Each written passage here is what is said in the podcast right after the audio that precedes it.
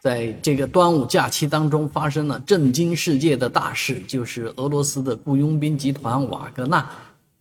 造反哗变起事。而这件事情呢，居然在二十四小时之内发生了这个戏剧性的反转啊，变化相当之快，以至于我们都还比较发懵啊。但事实上这件事情呢，呃，它前因后果是比较值得耐人寻味的。但是呢，这件事情的时间线，我们可以趁此机会呢来回顾一下。啊，瓦格纳事件是六莫斯科时间的六月二十三号到二十四号之间发生，就仅仅是二十四小时。在六月二十三号的晚上呢，这个瓦格纳的创始人普里戈任在社交媒体发布消息啊，说他的营地遭到了俄军打击，有两千人死亡。这个说法显得非常夸张，但是呢，呃，却言之凿凿啊，这以至于这个他们要起事。啊，所以在六月二十四号的五时许呢，呃，一队军车就在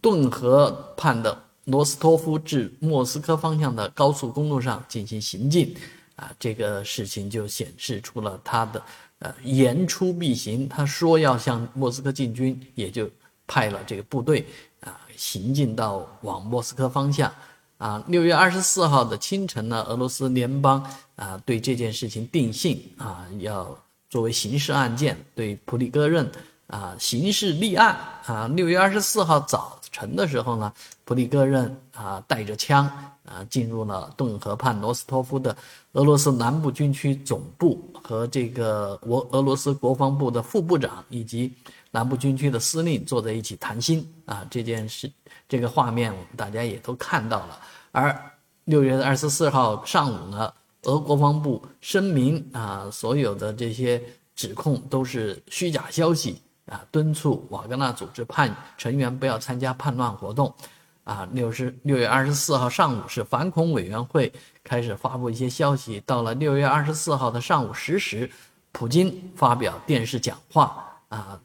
那这个讲话是非常重要的。而正因为这个讲话呢，有呃这个普里戈任受到了这个震慑啊。说明普京在这个俄罗斯仍然是一言九鼎啊，他说了话啊就能够起到很大的作用啊。那当然，相应的俄罗斯的很多地方在二十四号白天都要求市民躲在家里面不要出门，而在六月二十四号的晚上，白俄罗斯总统卢卡申科呢啊参与了调停，以至于普里戈任接受了他的这个调停啊。